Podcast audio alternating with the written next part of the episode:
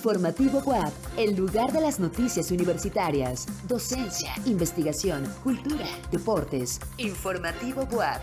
Producción General Radio y TV WAP.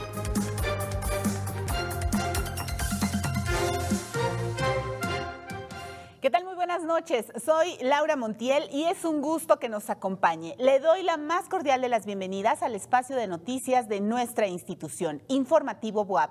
Gracias a nuestras estaciones de Radio BUAP en Puebla, Tehuacán y Chignahuapan que se enlazan en este momento con nuestra emisión. Iniciamos. Facultad de Ingeniería de la UAP, una comunidad de universitarios comprometidos, enfatiza la rectora María Lilia Cedillo Ramírez. Enero es una temporada con alza en la depresión posnavideña, señala investigadora de la UAP. Continúa en el Centro de la Cultura y los Saberes la exposición Leonardo da Vinci y sus seguidores entregan placa conmemorativa al noveno lugar logrado por la UAP en la Universidad Nacional 2022. ¿Quieres saber más? Continúa con nosotros en Informativo UAP. Gracias por acompañarnos esta noche. Les saludamos con mucho gusto a quienes nos acompañan desde el sitio radioitv.wap.mx o en nuestra app Radio y TV. Gracias, bienvenidos y bienvenidas. Vamos al detalle de las noticias generadas este miércoles 11 de enero de 2023. La rectora Lilia Cedillo Ramírez presidió el segundo informe de labores de Ángel Cecilio Guerrero Zamora, director de la Facultad de Ingeniería. Elizabeth Juárez nos presenta la información. En el segundo informe de labores de Ángel Cecilio Guerrero Zamora, director de la Facultad de Ingeniería de la UAP, la rectora María Lilia Cerillo Ramírez describió esta unidad académica como un grupo de universitarios comprometidos que cumple con ese cometido. Todos y cada uno de nosotros en el día a día dirigimos las acciones para beneficio de nuestros estudiantes. Uno se da cuenta del trabajo cotidiano, del trabajo que se lleva a cabo en el aula, en los laboratorios, a nivel de investigación, a nivel también de vinculación con la sociedad. Una actividad muy importante de nuestra institución y que en algunas áreas se hace muy patente, como es el caso de la ingeniería. En su informe, Ángel Cecilio Guerrero Zamora refirió los retos que afrontaron para un regreso seguro a las aulas, con labor académica presencial e híbrida, actividades de formación técnica y práctica y otros mecanismos de acción en beneficio de los estudiantes. Para Informativo WAP, Elizabeth Juárez. La Orquesta Sinfónica de la UAP y el Coro Sinfónico UAP CCU, Coros UAP, invita a su gala de ópera en donde disfrutarás de un concierto con inigualables interpretaciones. La cita es el próximo domingo 22 de enero a las 12 horas en el auditorio del Complejo Cultural Universitario. Los boletos están disponibles en taquillas del auditorio del CCU. Y muchas veces cuando tenemos hambre, no somos nosotros mismos, nos enojamos y tomamos decisiones impulsivamente. Pero la responsable de esto es una hormona y nuestro compañero José Tlachi nos platica sobre el tema. Hay muchos factores que nos pueden poner de mal humor, pero uno de los más comunes es por tener el estómago vacío. Esto se debe a la grelina, hormona gástrica responsable de regular el apetito, y la homeostasis nutricional. Cuando tenemos hambre se produce esta hormona en nuestro estómago y eso provoca que la comida que veamos nos parezca más apetecible y queramos comerla. Sin embargo, investigadores de la Universidad de Gotemburgo, en Suecia, comprobaron que la grelina también altera nuestra habilidad de autocontrol y nos hace más impulsivos. Esto puede provocar que, por ejemplo, al sentirnos más hambrientos, prefiramos alimentos con alto contenido calórico en lugar de algo saludable, para saciar de forma inmediata las ganas de comer. Por ello, no es recomendable tomar decisiones cuando se esté hambriento, ya que al actuar de manera impulsiva se pueden cometer errores, así que para pensar mejor debemos tener el estómago lleno. Para Informativo WAP, José Tlachi y distribuida en seis salas que rodean el primer patio del edificio Carolino, se presenta la exposición Leonardo da Vinci y sus seguidores, una muestra de 13 piezas relacionadas con el maestro florentino y sus discípulos. La llamada escuela o taller de Leonardo sigue siendo un problema abierto y enigmático para la historiografía artística, por lo que esta exposición nos presenta un panorama de artistas considerados cercanos a Da Vinci, entre los que destacan Francesco Melzi y Gian Giacomo Capriotti, mejor conocido como Salai. Los lunes, el ingreso para la visita a la exposición no tiene costo para la comunidad WAP presentando credencial vigente. El horario es de 11 de la mañana a 8 de la noche en la 4 Sur 104, donde se ubica el Centro de la Cultura y los Saberes, edificio Carolino.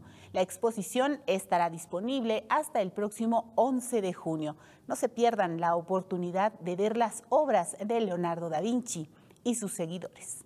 Por otra parte, en la unidad de seminarios de Ciudad Universitaria se atiende a los jubilados de nuestra institución, quienes realizan su trámite de supervivencia. Jorge Márquez nos presenta la información.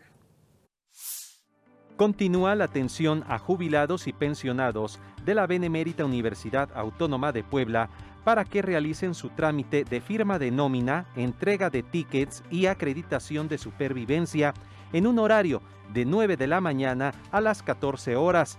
Los interesados podrán acudir hasta este jueves en la unidad de seminarios de Ciudad Universitaria.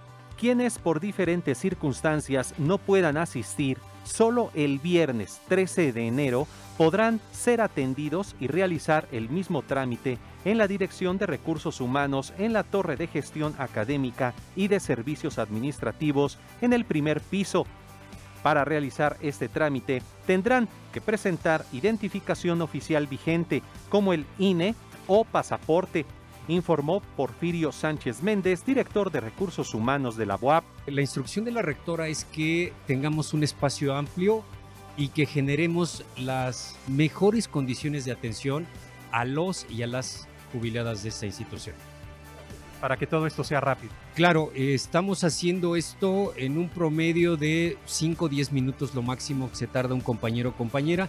Si puedes observar, eh, hay muy poca gente esperando su atención y esto porque eh, construimos una serie de módulos en donde desahogamos lo más pronto posible la atención a ellos.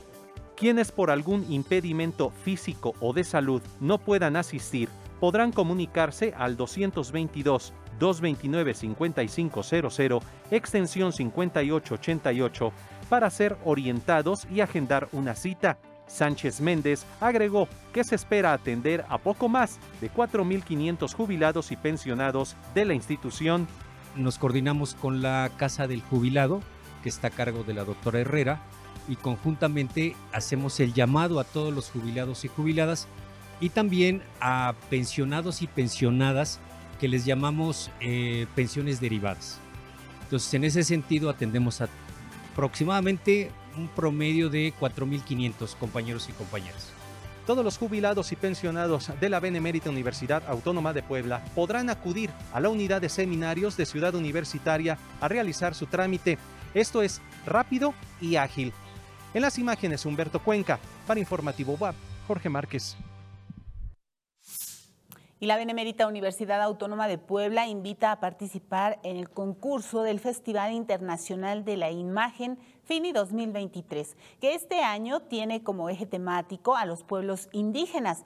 Los géneros en los que puedes participar son fotografía, análoga o digital, técnicas alternativas, gráfica digital, fotomontaje o collage, video documental, largometraje o cortometraje y cartel en técnica libre. Tienes hasta el 20 de enero para inscribirte. Mayores informes en la página www.buap.com MX. Y un día como hoy, pero de hace 88 años, la piloto Amelia Earhart se convirtió en la primera mujer aviadora en volar sobre el Pacífico y romper récord con la distancia que permaneció por las nubes. Nuestra compañera Mara Pérez nos habla sobre este hecho histórico. La historia está llena de grandes inventos que primero despertaron la mente de grandes hombres y mujeres. Entre ellos tenemos el barco de vapor, el telégrafo o los coches, pero hubo uno que logró alcanzar los límites del cielo, el avión. Existe un personaje en la historia que realizó el primer vuelo sobre el Océano Atlántico. Ella fue Amelia Earhart. El 11 de enero de 1935, la pionera en aviación también logró el primer viaje aéreo de larga distancia de Hawái a Estados Unidos, pues en aquel entonces nadie más había volado sobre las olas del Pacífico solo y de forma exitosa. La vida de Earhart le permitió una buena formación académica. aunque su pasión por los aviones surgió cuando fue enfermera voluntaria en Toronto, Canadá, durante la Primera Guerra Mundial, teniendo a su cuidado pilotos heridos. Para 1920 tomó su primer vuelo con el piloto Frank Hawks. También fue aprendiz de la aviadora Netta Snook, quien fue la primera mujer piloto en el estado de Iowa, Estados Unidos. Volviendo a la historia, hace 88 años Amelia Earhart voló 3.875 kilómetros durante casi 18 horas desde el Wheeler Army Airfield de Honolulu, Hawái, al aeropuerto de Oakland, California. Solía decir que la aventura vale la pena en sí misma. Su trazo por el cielo culminó en 1937, cuando su sueño de volar alrededor del mundo en avión se extinguió al perder conexión aérea. Desde entonces nadie supo su paradero o el de su copiloto. Para Informativo WAP, Mara Jimena Pérez. Y enero representa no solo el inicio de año, sino el regreso a una normalidad después de las fiestas. Sin embargo, esto puede significar algo complicado para muchas personas, quienes suelen estar de bajos ánimos después de las celebraciones en diciembre. Es nuestro compañero José Tlachi quien nos habla sobre este tema. Luego de las fiestas decembrinas, muchas personas suelen ponerse tristes o melancólicas al regresar nuevamente a sus rutinas. Y para entender mejor esto, platicamos con una experta de la Facultad de Psicología. Y es que diciembre suele ser un mes de muchas celebraciones con la familia y amigos, de pago de aguinaldos y compras, pero al pasar año nuevo se acaban las fiestas, llega la cuesta de enero, las repercusiones de los gastos excesivos y todo esto puede generar que sea complicado asimilar el regreso a la normalidad. ¿Qué es esa parte de ese arraigo? por lo menos no estar en, visualizando un factor económico o visualizando que mi gente, que mis relaciones interpersonales solamente están en estas fechas. Pareciera ser que así lo, lo observo y eso hace que me desequilibre. El problema radica en que las personas le cargan a las fiestas decembrinas todas sus emociones, como si fueran el único momento del año en el que pueden, por ejemplo, reunirse con sus familias o pasar ratos agradables con gente cercana. No necesariamente es esa parte. La familia, los amigos, eh, los amigos, eh, la cuestión laboral, pues estamos ahí presentes, solo que no nos vemos. Tan inmersos estamos en nuestras actividades diarias que no nos fijamos y solo únicamente estamos esperando que llegue esa fecha. Ante esto, la experta recomendó que de vez en cuando busquemos espacios a lo largo del año en los que se pueda disfrutar de estas actividades. Vincularnos de diferente forma en estos, en estos ámbitos laboral, familiar. Creo que esto, esto no llegaría en estos días de enero, ¿no? En estos días de enero donde pensamos que ya no hay nada y comenzar. Además es parte de la ideología del mexicano, ¿no? Es como un San Lunes, ¿no? Enero, otra vez, ¿no? O sea, la fiesta es el fin de semana, ¿no? La fiesta es en diciembre. Y nosotros mexicanos asociamos esta parte. También mencionó que otros factores como el clima en estas fechas tienen una influencia importante en el estado de ánimo de las personas. Esto es importante, aprender a darnos cuenta a mantener nuestras eh, amistades, de darnos cuenta de lo que sí tenemos, de lo que sí hacemos, disfrutar cada instante. Mm, digo, no es ninguna situación este, eh, motivacional, ni mucho menos, sino que te des cuenta que cada instante que estás en donde estés, lo estés disfrutando. Aunque sean espacios breves, hay que aprovecharlos tanto con las personas cercanas como con uno mismo, haciendo actividades que nos relajen y nos pongan de buen humor. Me voy a ir por lo menos a un día de campo, a un parque, el parque más cercano que tengamos. La cuestión no es gastar, simplemente salir de nuestro propio entorno que nosotros realizamos y generar estos espacios breves, pequeños, sin tanto gasto, eso es lo que nos va a permitir equilibrarnos. Hoy, hoy me quedo a escuchar música, hoy me quedo a ver una serie. Hoy me doy ese espacio. Entonces también es un empuje para poder recibir todo lo que viene en este año. Todo aparte de la actitud que queramos tomar y de disfrutar de los pequeños momentos que vivimos cada día. En cámara Jesús Ramírez, para Informativo WAP, José Tlachi y la humanidad lo disfruta desde hace siglos. Los mayas en América Central bebían cacao caliente hace 400 años antes de Cristo. Vamos a los detalles de esto. La humanidad lo anhela desde hace siglos. Los propios mayas en América Central bebían chocolate caliente 400 años antes de Cristo. La región es cálida y húmeda como en América del Sur, en África Occidental y el sudeste asiático. Ideal para las plantas de cacao. Los frutos del cacautero o árbol del cacao se cosechan a mano dos veces al año. Cuando están maduros, se recolectan y se abren con un palo o machete para extraer entre 20 y 40 granos. Todavía envueltos en su pulpa, los granos son cubiertos y fermentados un tiempo más o menos largo dependiendo de la variedad un paso esencial en la aparición del sabor. A continuación viene el secado, entre una y dos semanas.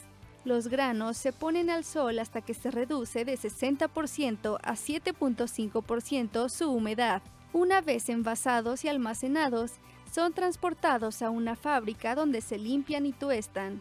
Para ello, los granos se aplastan y trituran hasta obtener una pasta de cacao líquido, que se solidifica al enfriar. He aquí el ingrediente básico del chocolate. Del grano de cacao a la barra de chocolate atrapada por una mano golosa en un estante de una tienda. Lo más difícil ya pasó. Solo queda degustar. Para Informativo WAP, Paola Mora. Ahora vamos a nuestras notas internacionales.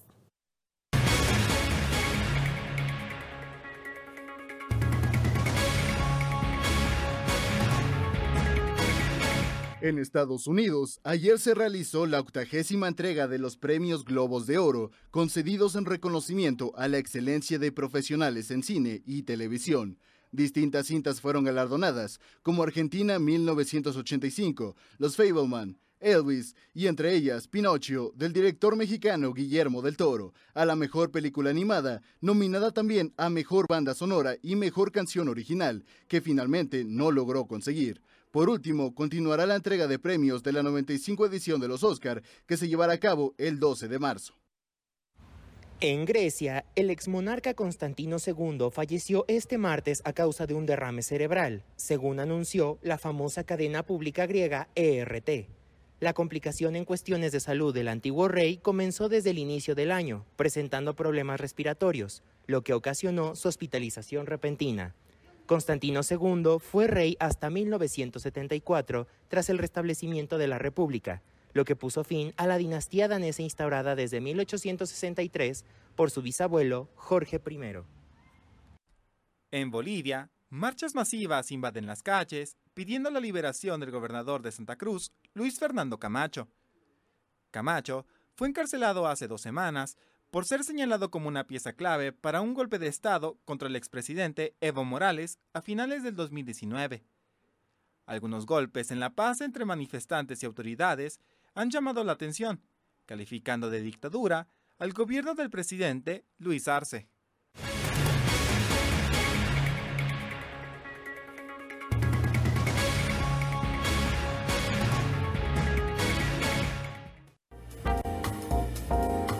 Informativo Boab, Cultura.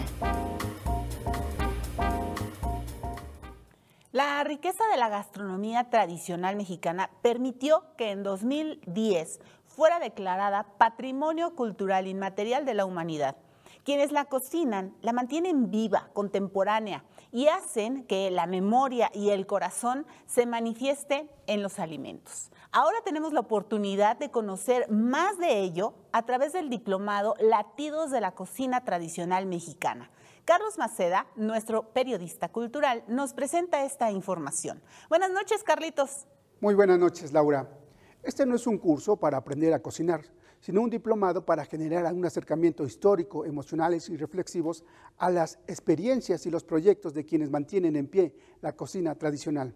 Vamos a la siguiente nota.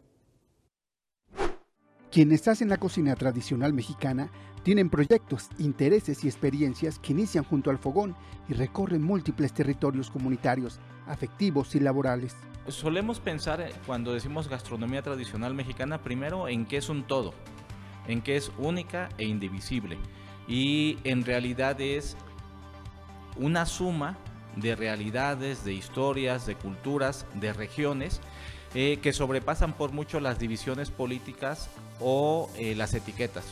Cada platillo, además, también es la síntesis de diversas realidades que están detrás de muchos relatos, saberes y de muchas resistencias. La cocina es una palanca para transformar la realidad y que quienes llevan a cabo esa transformación de la realidad son las cocineras tradicionales, que no solo cocinan, sino que además mantienen ingredientes, resisten ante el mercado, eh, hacen que las lenguas originarias sigan vivas, eh, hacen que los textiles mantengan la relación simbólica con los alimentos y heredan.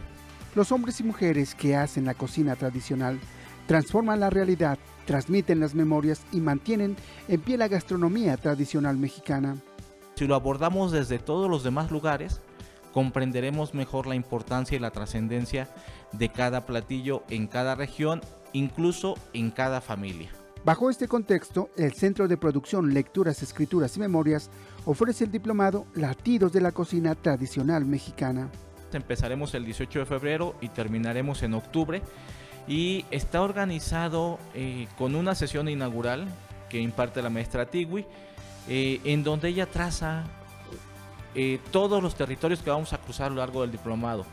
Este diplomado consta de varios ejes distribuidos en cuatro módulos titulados Los motivos del querer, los cobijos del ritual, las veredas de la herencia y la cosecha de futuros. Y clases en donde vemos otras tradiciones que también son parte de lo nacional, como la comida libanesa, eh, como la comida china de Mexicali. El diplomado concluye con el tema Reconfigurar los proyectos, donde se propone repensar proyectos editoriales de documentación, difusión, turismo, comunicación, todos desde la perspectiva de la salvaguardia.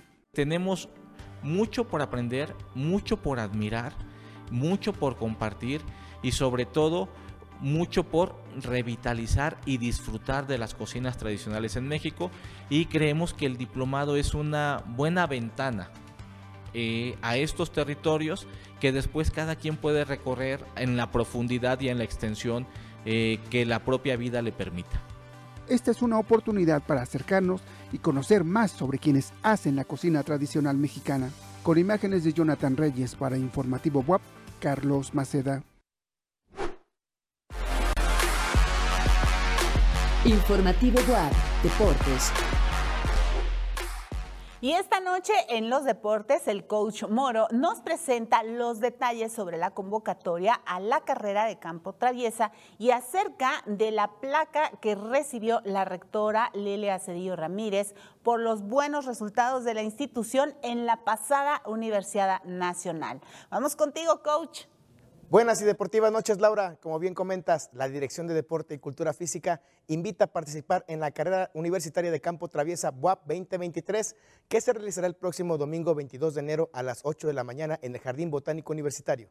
Las inscripciones están abiertas hasta el viernes 20 de enero. Consulta la convocatoria en didecofi.buap.mx. Y pasando a otro tema, la explanada del complejo deportivo en Ciudad Universitaria, el COMDE, fue el escenario donde nuestra rectora recibió la placa conmemorativa por el noveno lugar que se obtuvo en la pasada Universidad Nacional organizada por el Consejo Nacional de, Deporte y Educación, el CONDE.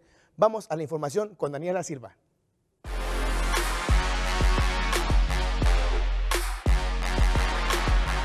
La rectora María Lilia Cedillo Ramírez recibió la placa conmemorativa por obtener la UAP en noveno lugar en puntuación en la Universidad Nacional 2022, otorgada por el Consejo Nacional del Deporte y de la Educación, CONDE, en la cual participaron atletas de 256 instituciones de educación superior del país, públicas y privadas. La delegación de la máxima Casa de Estudios de Puebla estuvo representada por 227 estudiantes y se lograron nueve medallas, dos de oro, cuatro de plata y tres de bronce además de los puntajes obtenidos en las diferentes disciplinas.